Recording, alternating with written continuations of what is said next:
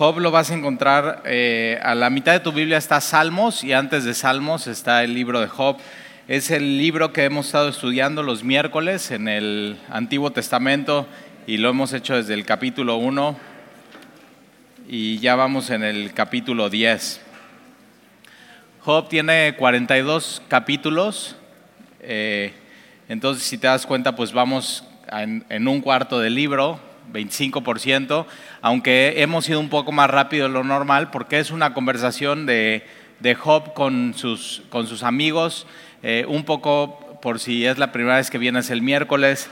En el capítulo 1 vimos cómo eh, eh, Satanás se presenta delante del trono de Dios. Satanás es llamado en la Biblia el acusador y él es lo que está haciendo es simplemente merodear la tierra eh, sin un propósito y sin un fin, simplemente de acusar a los, a los hombres delante de Dios. Y eh, cuando se presenta Job delante de Dios, Dios es el que inicia la conversación con Job y le dice, has considerado a mi siervo Job. O sea, quien, quien inicia esto todo es Dios. Una cosa importante de entender es que eh, Satanás no puede hacer absolutamente nada si Dios no le da permiso y quien pone los límites es, Dios ante Satanás. Entonces en el capítulo 1, Satanás le dice, ok, eh, déjame, déjame tocar sus bienes materiales y todo lo que él tiene. Y Dios le dice, ok, toca todo, pero no puedes tocar a él, no puedes tocar su salud, no puedes tocar su vida. Y entonces Job, siendo uno de los más ricos, eh, acuérdate que es uno de los libros más antiguos que hay, Ahora es uno de los libros más antiguos que existen, eh, está escrito en, hebreo, está escrito en un idioma súper, eh, no en un idioma, sino, sino con palabras muy, muy antiguas, que de pronto hay palabras que vemos en el libro de Job que ya no existen, que ya no usamos y que no es común, pero es, está considerado entre los libros eh, más, más hermosos y más poéticos de la historia de la humanidad. Ahora es tremendo porque es un libro que habla de sufrimiento y de dolor. Pero por otro lado, cuando lees el libro de Job, tiene toda esta poesía y toda esta belleza literaria que, Dios simplemente inspiró en, en, este libro de Job. Y entonces Job, siendo el hombre más millonario de todo Oriente, o sea, sería el, como podríamos decir, el Slim de hoy, o sea, teniendo absolutamente todos los, bienes materiales. En ese tiempo eh, eran agricultores, entonces Job tenía siervos, tenía camellos, tenía muchísimo ganado y en el primer capítulo te dice hasta cuánto ganado es. Eh, tenía una familia unida, diez hijos unidos, se reunían ¿no? cada vez que eran sus cumpleaños o sus fiestas y, era una familia unida. Tenía una esposa, entonces era un hombre casado, eh, con, un buen matrimonio, y de pronto en un momento pierde absolutamente todo. Entonces pierde a sus hijos, pierde todo su patrimonio, no solamente tiene una crisis económica, sino pierde absolutamente todo su, patrimonio, pierde a sus siervos, pierde su hacienda y una de las cosas que, le pasa es que su esposa llega y le dice, Job, ¿por qué no ya maldices a Dios y te mueres? O sea, pierde cualquier apoyo que tendría por parte de su esposa. Eh, pero Job, algo, y lo ves en el capítulo 1, Job no pierde el, poder decidir seguir alabando a Dios. Y es algo que nadie te puede quitar. O sea, todo te puede pasar, tu vida de pronto se puede volver una catástrofe, pero nadie te puede quitar el poder tomar la decisión de seguir alabando a Dios. Y Job es lo que dice, Dios da y Dios quita, sea su nombre alabado. Y se postra en tierra y alaba a Dios. Entonces es un hombre que tiene algo que enseñarnos. Eso pasa en el capítulo 1. En el capítulo 2, eh, una de las cosas que suceden otra vez en el trono de, Dios. Ahora, Job no sabe esto que está pasando en el trono de Dios. O sea, desconoce eso, eh, no sabe lo que nosotros sabemos del capítulo 1 y el capítulo 2. Él lo sabe hasta el final. Entonces es muy importante cuando estudiemos Job saber esto. Y entonces en el capítulo 2 eh, se presenta Satanás delante de Dios. Dios le dice, ¿a dónde estabas? Estaba merodeando la tierra y dice, ¿no has considerado a mi siervo Job una segunda vez? Como, a ver, ya lo consideraste una vez y él no blasfemó en mi nombre y, y le quitaste todo. No has considerado a mí. ¿Y qué es lo que pasa? Que la vida de Job le da mucha gloria a Dios. O sea, le avienta toda la gloria y todo el esplendor y todo el poder es para Dios. Y, y lo que eh, pasaría, ¿no? Cualquier persona vería a Job en ese estado y dices, no, pues amigo, Dios como que ya te abandonó. O sea, ¿qué, ¿qué, está pasando con eso? Y eso es lo que dicen sus amigos.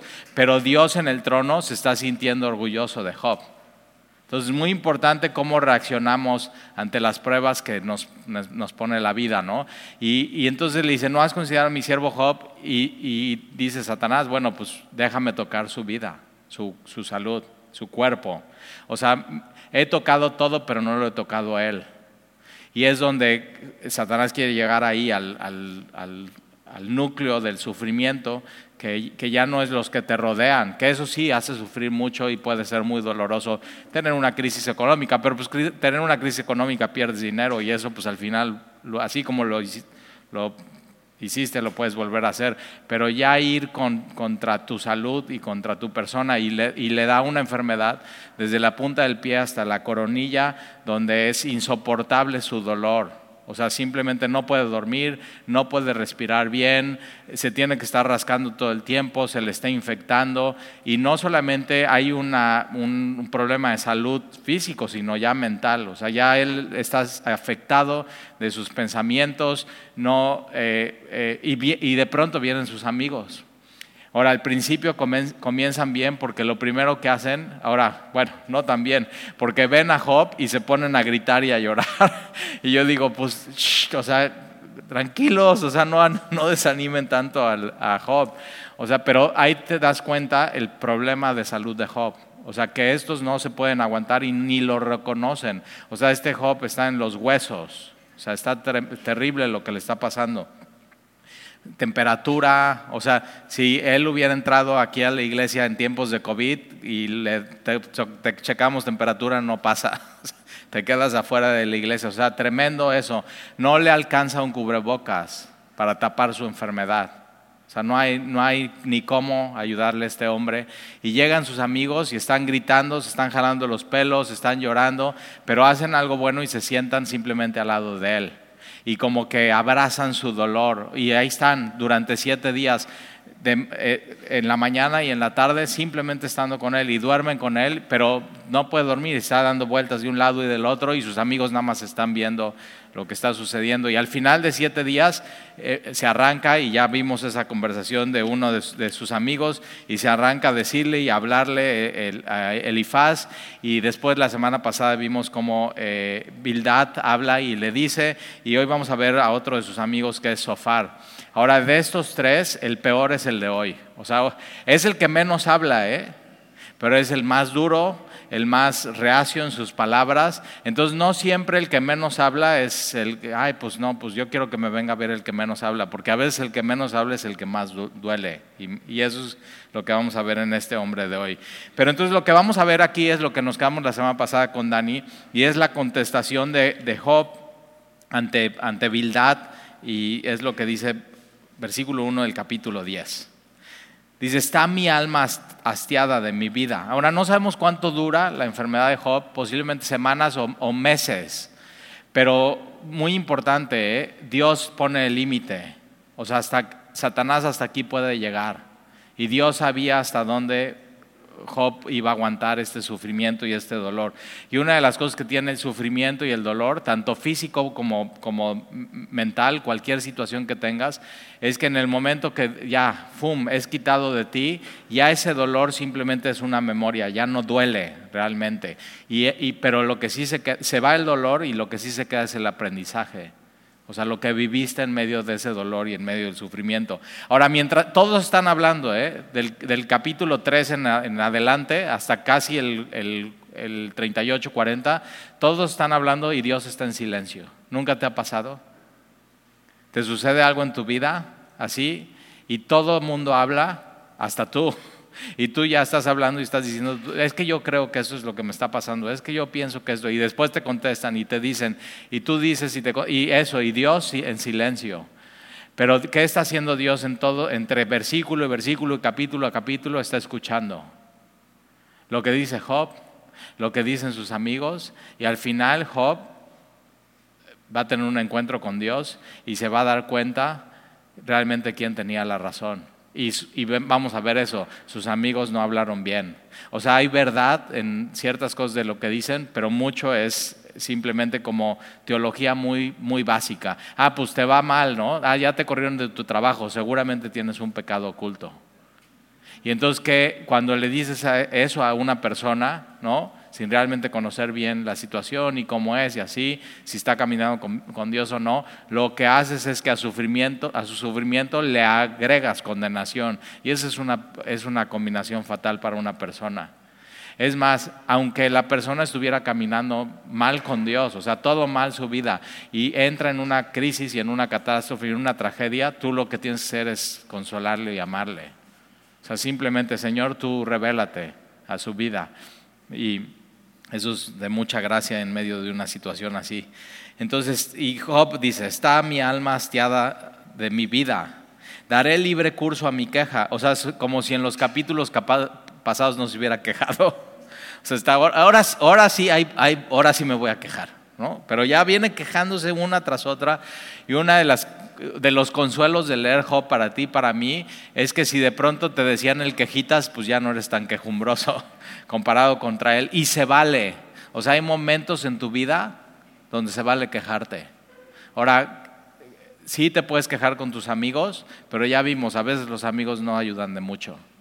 Pero sí puedes ir delante de Dios y decirle, y él, lo dijo Dani la semana pasada, él no se, no se asusta de que te quejes y que digas y tus pensamientos es Dios.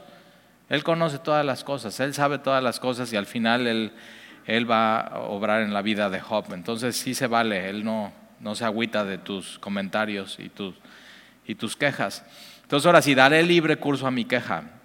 Hablaré con amargura de mi alma entonces su problema no nada más era de salud, era de su, la lucha era en su corazón, la lucha era en su pensamiento.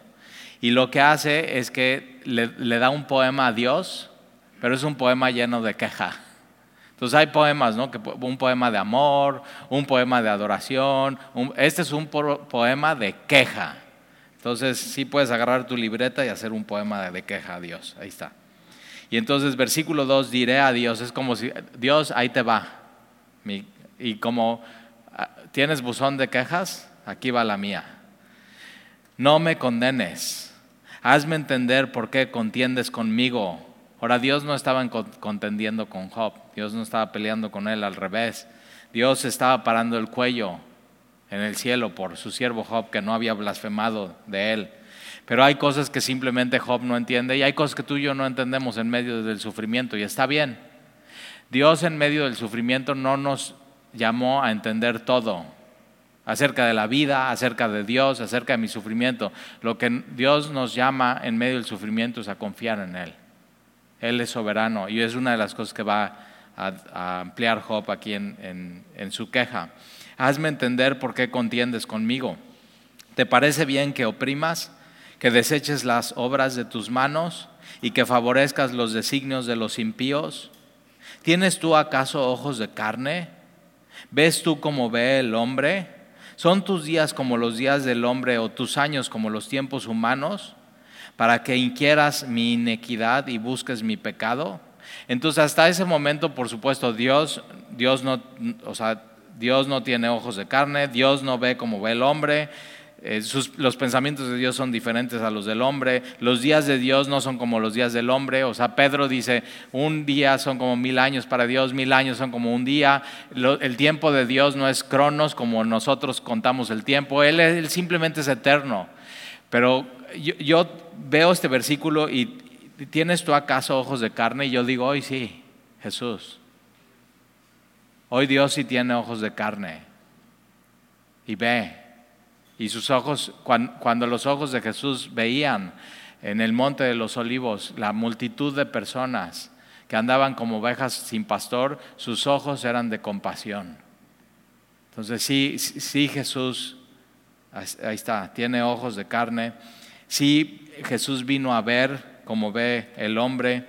Sí los días de Jesús fueron los días del hombre y sus años como los tiempos humanos, y Jesús, o sea, creció y vivió como cualquier otro, ¿no? Y de niño creció como cualquier otro niño, honrando a su papá y su mamá, y a los 12 años subió al templo, y, después eh, a los 30 años, cuando ya tenía la edad de, para ser rabino, empezó a, a ir por toda Galilea llamando a sus discípulos y enseñando, y por tres años estuvo enseñando a, sus discípulos, mostrando su vida, mostrando que él no tenía pecado, mostrando acerca del reino de los cielos y su vida fue cortada a los 33, 33 y medio. O sea, sí se cumple esto que está diciendo Job aquí. Y nunca hay que olvidar, Dios, Dios hizo hombre. Entonces, eh, versículo 7, aunque tú sabes que no soy impío y que no hay quien de tu mano me libre, tus manos me hicieron y me formaron. Eso es un versículo para subrayar en tu Biblia, gran verdad. ¿Quién, o sea, las manos de Dios nos hicieron, las manos de Dios nos formaron. Y luego te vuelves y me deshaces. O sea, me hiciste y ahora me quieres hacer polvo. Y no era el fin de Dios, pero así lo está viendo Job. Acuérdate. Ahora, estos versículos vamos a ver Job pinta a Dios como en tres figuras y te va a gustar muchísimo. Mira, tus manos me hicieron y me formaron y luego te vuelves y me deshaces. Acuérdate que como a barro me diste forma y en polvo me has de volver. Entonces Dios aquí, Job lo pinta como un alfarero. Qué hermosa foto, el alfarero formando el, el, barro. Y así Él nos hizo en el vientre de nuestra mamá como un alfarero forma el barro. Versículo 10, no me vaciaste como leche y como queso me cuajaste. Entonces otra figura, Dios, Job lo ve como un quesero. Dice, oye, chistoso, ¿no? O sea, Dios como un quesero.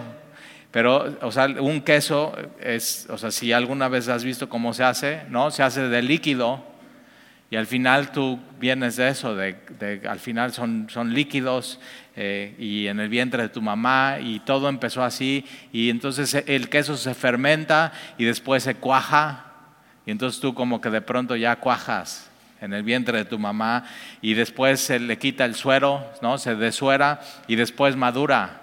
Y así, ya cuando está madura y maduro cumple nueve meses, bueno, algunos no llegan a nueve meses.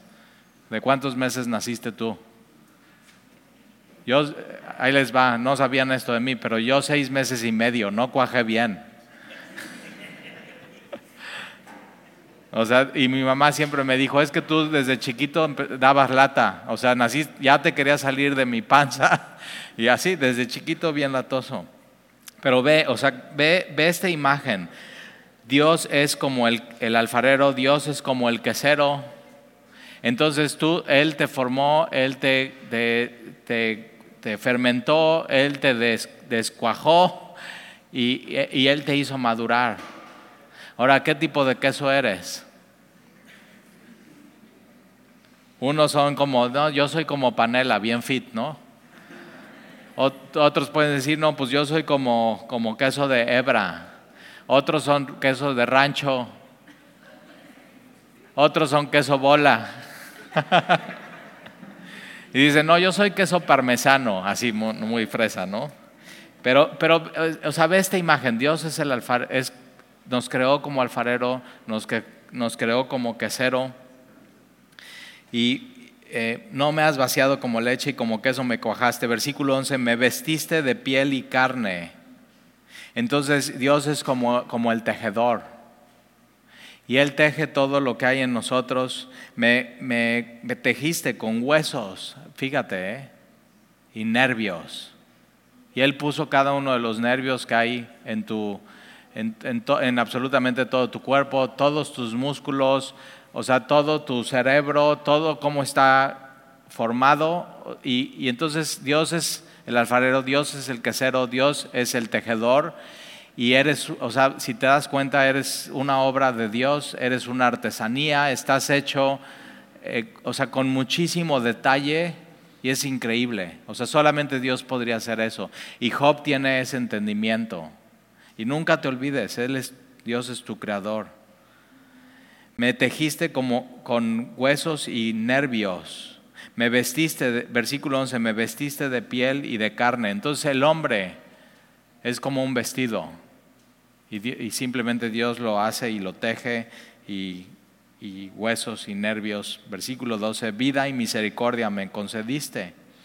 Entonces, eh, ahora Job está diciendo, si me hiciste, ¿por qué me quieres destruir? Y tienes que saber eso, la Biblia enseña que Él te hizo y Él no te quiere destruir, Él te sustenta, Él te cuida, Él está siempre contigo. Y por eso Job, o sea, Job está con, por un lado, me está pasando esto y no entiendo por qué, pero por otro lado sé que Dios me hizo y que, y que Él me dio vida y misericordia y me concedió misericordia. Entonces, ahí te va, tres, tres cosas del versículo 12. Vida, Dios te dio vida, misericordia y te cuida. O sea, ya con esos tres, grábatelos. ese es Dios de la Biblia. Dios te dio vida, Dios te ha concedido su misericordia y Dios te cuida. O sea, yo digo, con esto subrayo en mi Biblia, cierro y ya vámonos. Con esto tengo. Pero es, muy importante entender estas cosas y Job las está entendiendo, aunque no, de pronto no está entendiendo por qué está pasando. Pero al final va a entender, al final va a ver algo que no había visto. Entonces, eh, versículo 13, estas cosas tienes guardadas en tu corazón, yo sé que están cerca de ti. Si pequé, tú me has observado, y si no, me tendrás por limpio de mi iniquidad. Si fuere malo, ay de mí, y si fuere justo, no levantaré mi cabeza, estando hastiado de deshonra, y de verme afligido. Si mi cabeza se alzare, cual león tú me casas. Y vuelves a hacer en mí maravillas, renuevas contra mí tus pruebas y aumentas conmigo tu furor como, como tropas de relevo. ¿Por qué me sacaste de la matriz? Hubiera yo, ya varias veces dice esto Job, o sea, ¿por qué nací? O sea, no me hubieran cantado las mañanitas, no hubiera venido este mundo. o sea, ¿por qué me pasó esto? No, una, una de las cosas que dice Job es, hubiera deseado borrar el día que nací. Y yo digo, ¿y qué tienen de culpa los otros que nacieron en tu mismo día? O sea, como que siempre tienes que ver eh, cómo piensas si lo pones del otro lado, así. Y eso es lo que tiene que aprender Job. ¿Por qué me sacaste de la matriz? Hubiera yo expirado, ningún ojo me habría visto. Sí, nadie te habría visto, pero entonces no hubieras tenido esposa y no hubieras sabido, Job, lo que es el amor matrimonial. No hubieras tenido hijos y no hubieran venido corriendo a decirte, papi, papi. Ahora, ¿por qué tú dices que no hubieras querido nacer? o sea, ¿por qué no le das esa opción a tu hijo que murió? Igual él te dice, no, papá, yo con mis 20 o 30 años yo sí hubiera querido vivir y ver lo que vi con eso hubiera tenido. Ahora es muy duro, o sea, él, este hombre, nos tenemos que poner en sus zapatos y decir, no inventes. O sea, es, tremendo lo que le pasó, pero no es la vida así. O sea, lo que vi, todo eso que vive Job en un, en un, momento, o sea, en uno, dos o tres meses, problemas de, económicos, salud, pérdida de un ser querido, no lo vivimos nosotros durante toda nuestra vida. Lo que pasa es que la historia de Job se vuelve tan fuerte y tan tremenda porque Dios, toda la vida de un hombre de sufrimiento la, corta dos o tres meses. ¿Qué pasaría si Dios agarra todo tu sufrimiento que has vivido hasta hoy y te lo da en una semana? Yo digo, no, pues no aguanto. O sea, sería mucha presión. Y Dios dice, sí, exacto, por eso no te la doy en una semana. Pero, pero piensa en eso, todo lo que has aprendido, o sea, ¿dónde creceríamos si no es a través de las dificultades y las pruebas en la vida?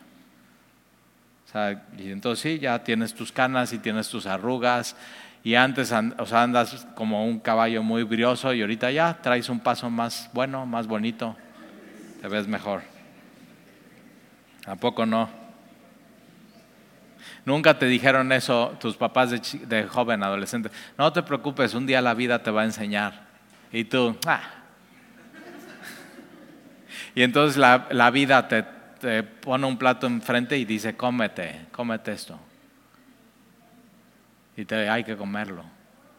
Y eh, otra vez, el, el sufrimiento es una materia que el cristiano no puede exentar. Dice, Talí, ¿para qué vine aquí hoy? hoy? Así, me hubiera ido a otro lado.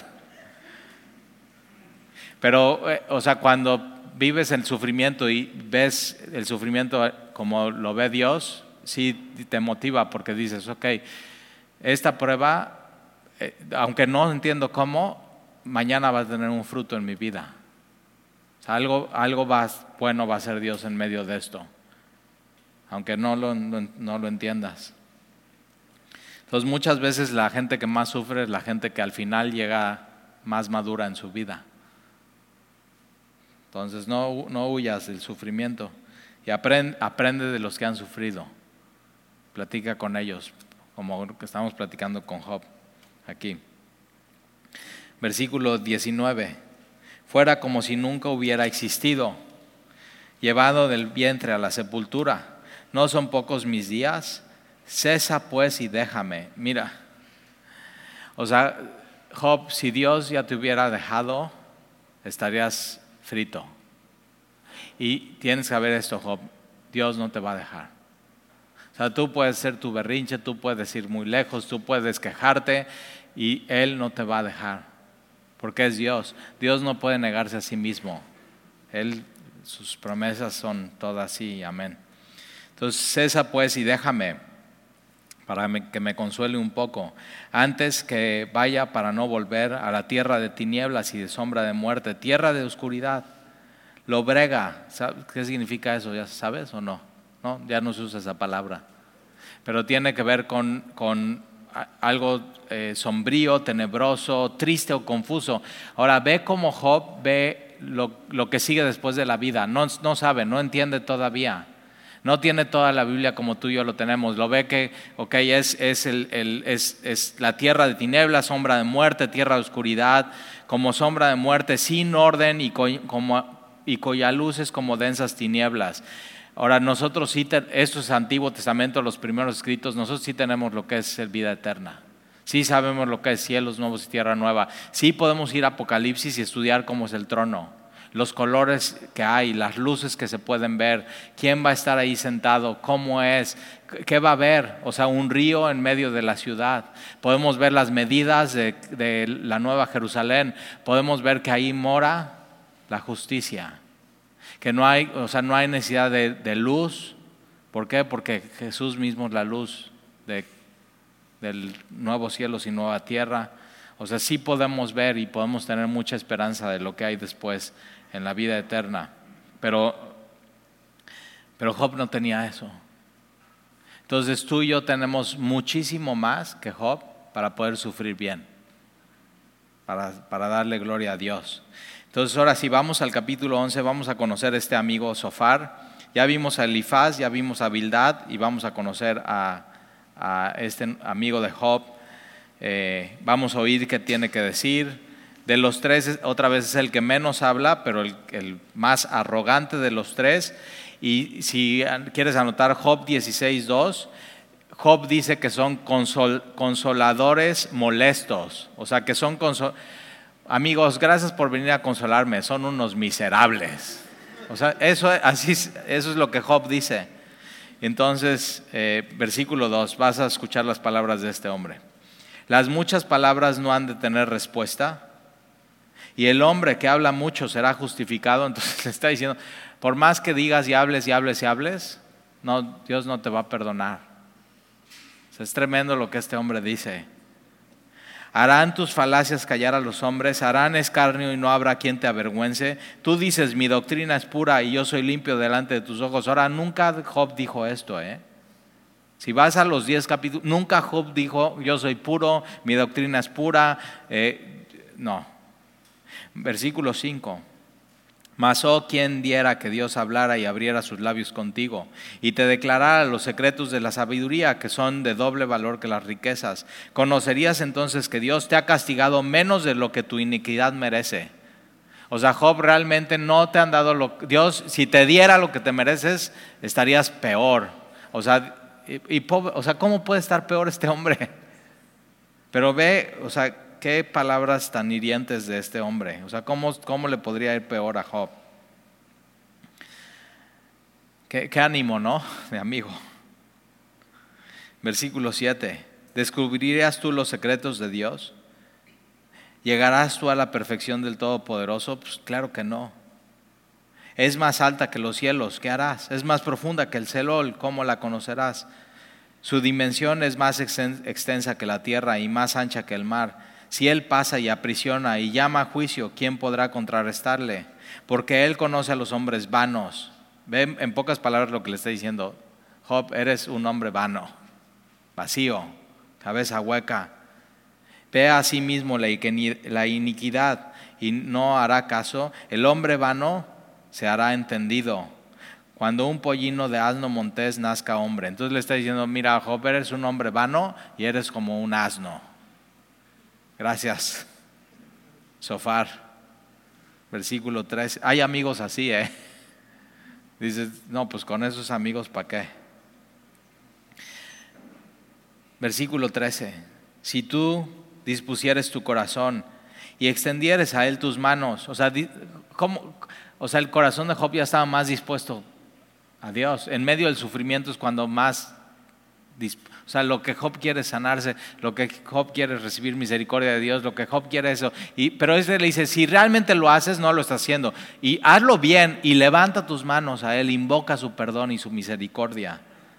Si extiendes a Él tus manos, si alguna inequidad hubiera en tu mano y la echaras de ti y no consistieres que more en tu casa la injusticia, entonces levantarás tu, levantarás levantarás tu rostro limpio, de mancha. Pues eso es lo que quería, limpiarse de toda su enfermedad. Eso es lo que Job desea.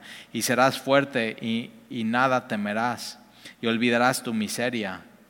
O te acordarás de ella como de aguas que pasaron. La vida te será más clara que en el mediodía, aunque oscureciera, será como la mañana. Tendrás confianza porque hay esperanza. Mirarás alrededor y dormirás seguro. ¿Cómo le dices a un hombre que no ha podido dormir en semanas? Te acostarás y no habrá quien te espante y muchos suplirán tu favor, pero los ojos de los malos se consumirán y no tendrán refugio, no tendrás escape y su esperanza será eh, dar su último suspiro. O sea, ya, mejor otra vez como su esposa. ¿Por qué no maldices a Dios y te mueres, Job? Y entonces Job le va a responder, ve qué corto capítulo de este hombre, pero qué duro, qué, o sea, totalmente trozador, súper simplista su conclusión de lo que está pasando. Él está diciendo, mira, Dios es soberano, Dios es justo, Job, tú eres un pecador y qué bueno que no te ha destruido porque te lo mereces. Ya, así es. Eso es lo que está diciendo este hombre. Cero tacto, totalmente arrogante. Y vas a ver lo que le va a decir Dios al final. A este, al final Dios le dice, Job, tienes que orar por tus amigos. Si no, no los perdono yo. Y Job tiene que orar por ellos. Y ellos se tienen que humillar y se tienen que arrepentir por todo esto que dijeron. Versículo, vamos a ver la respuesta de Job. Respondiendo entonces Job dijo, ciertamente vosotros sois el pueblo y con vosotros morirá la sabiduría. Entonces, como que ellos tres están diciéndolo lo mismo y Job le está diciendo, no, pues, eh, o sea, no porque tres hombres dijeron eso es la verdad. Y eso es muy importante entender. O sea, en México somos mucho, no, pues si 100 mexicanos lo dicen, ya estamos. Y no. O sea, la verdad la tiene siempre Dios, la sabiduría siempre la tiene Dios. Y es más, aunque nadie la crea, si es la verdad, la verdad se sostiene por sí sola. Eso es muy importante entender en un mundo donde la sociedad piensa que no hay una verdad absoluta y todo es relativo. Versículo 3, también tengo yo entendimiento como vosotros, no soy yo menos que vosotros. ¿Y quién habrá que no pueda decir otro tanto? Ahora Dios, acuérdate, ¿eh? Dios va a decir, y va a decir claro, hasta ahorita está guardando silencio, pero va a hablar al final. Y una cosa importante es, Dios siempre tiene la última palabra. Entonces tienes que aprender a, esperar y escucharlo a Él en, tu vida. Versículo 4, yo soy, uno de, eh, yo soy uno de quien su amigo se mofa, que invoca a Dios y Él le responde. Y eso era Job. Job invocaba a Dios y Dios le respondía. Job tenía una relación con Dios personal. O sea, no solamente eh, eh, él con Dios, sino él intercedía por sus hijos. O sea, él hacía sacrificios por ellos, por adelantado. O sea, Señor, si hicieron algo, si hoy hacen algo y si van a hacer algo, Señor, los consagro a ti. Ese era Job. Con todo, el justo y perfecto es escarnecido. Eso es lo que le estaba sucediendo a Job. El justo y el perfecto se burlan de él, le achacan algo que no es, pero no lo hicieron eso a Jesús. Le escarnecían los soldados, el sumo sacerdote, el Sanedrín, su propio pueblo. Entonces, Job, estás en buen, buena compañía. Versículo 5. Aquel, aquel cuyos pies van a resbalar es como una lámpara despreciada de aquel que está en sus anchas. Prosperan las tiendas de los ladrones y los que provocan a Dios viven seguros, pero acuérdate, por un tiempo en cuyas manos Él ha puesto cuanto tienen. Y en efecto, pregunta ahora a las bestias y ellas te enseñarán, a las aves del cielo y ellas te lo mostrarán. O habla la tierra y ella te enseñará, los peces del mar te lo declararán también. ¿Qué cosa de todas estas no entiende que la mano de Jehová la hizo? En su mano está el alma de todo viviente y el hálito, el soplo de vida de todo el género humano. Entonces Job dice, o sea, las bestias, las aves, los peces saben sobre Dios, sobre quién hizo absolutamente todo, sobre quién lo creó. Ciertamente el oído distingue las palabras. Entonces, cuando dice, ah, y las vocales desde muy chiquito, a, e, i, o, u, y escuchas eso. ¿Y quién hizo todo eso? Dios. Él inventó eh, las vocales, las consonantes, los momentos de silencio, los acentos. ¿Para qué? Él decidió que a través de palabras Él se revelara a nosotros, a través de su palabra. Entonces, ciertamente el oído distingue las palabras y el paladar gusta las viandas. O sea, cuando pones en tu paladar algo dulce y ah, te lo comes y dices, mmm, algo amargo, así, y chupas, por ejemplo, chile con limón y haces. ¿Cómo sabe, por ejemplo, cómo le explicas a alguien cómo sabe el mole? Es dulce. ¿Dulce como azúcar? No. Y, y, al mismo tiempo amargo. ¿Amargo como qué? ¿Como limón? No. Eh, pues como con, mucho sabor, como con especies. ¿Cómo, cómo, qué? Entonces, ¿cómo le expliques a alguien el mole? Dices eso, mejor prueba. Y ya. Y se llena así tus, tus pupilas gustativas del, del sabor. ¿Y eso quién lo hizo? Dios, ¿verdad? ¿Cómo le explicas a alguien a qué sabe el chocolate? Muy difícil. Mejor dices prueba. Ahora, ¿cómo le dices a alguien que Dios es bueno? ¿Cómo le explicas? Podrías decir muchas palabras, pero ¿por qué no mejor le dices, ¿por qué no pruebas tú a Dios? ¿Por qué no lo conoces? Entonces, ve todo lo que hizo Dios para que le podamos conocer y alabar. Entonces, ahí está el paladar y las palabras. Versículo 12. En los ancianos está la ciencia, la sabiduría y en la larga edad la inteligencia. Con Dios está la sabiduría y el poder. Entonces le está contestando a su amigo Sofar. O sea, Sofar, en ti no está la, en Dios está la sabiduría y el poder. No, no soy una cabeza vacía, no soy como un asno. Suyo es el consejo y la inteligencia. Si él derriba, no hay quien edifique. Entonces el poder ante las cosas materiales está en Dios. Eh, o sea, Dios tiene todo el poder. Encerrará al hombre y no habrá quien le abra. Si Él detiene las aguas, todo se seca. El poder y la majestad son de Dios. Y él, él muestra su poder y su majestad. Si las envía, destruye la tierra. Con Él está el poder y la sabiduría. Suyo es el que hierra y el que hace errar. Él hace andar despojados de consejo a los consejeros. Entonces Dios muestra su poder sobre mentes de personas, de consejos y de consejeros. Y entonces a los jueces. Él rompe las cadenas de los tiranos. Dios muestra su poder en los líderes.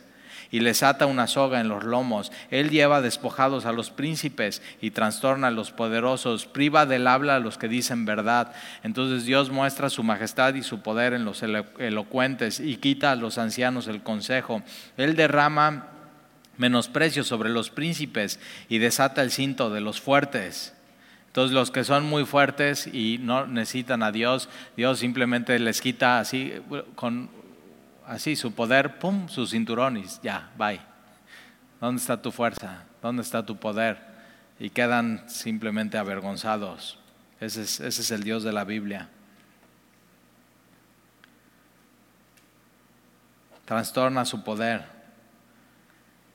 Él derrama, versículo 21, derrama menosprecio sobre los príncipes, desata el cinto, de los fuertes, Él descubre las profundidades de las tinieblas, entonces Dios muestra su poder sobre aún las tinieblas, mandando luz, y la luz resplandece sobre las tinieblas y las tinieblas no prevalecen. Eso es el Evangelio.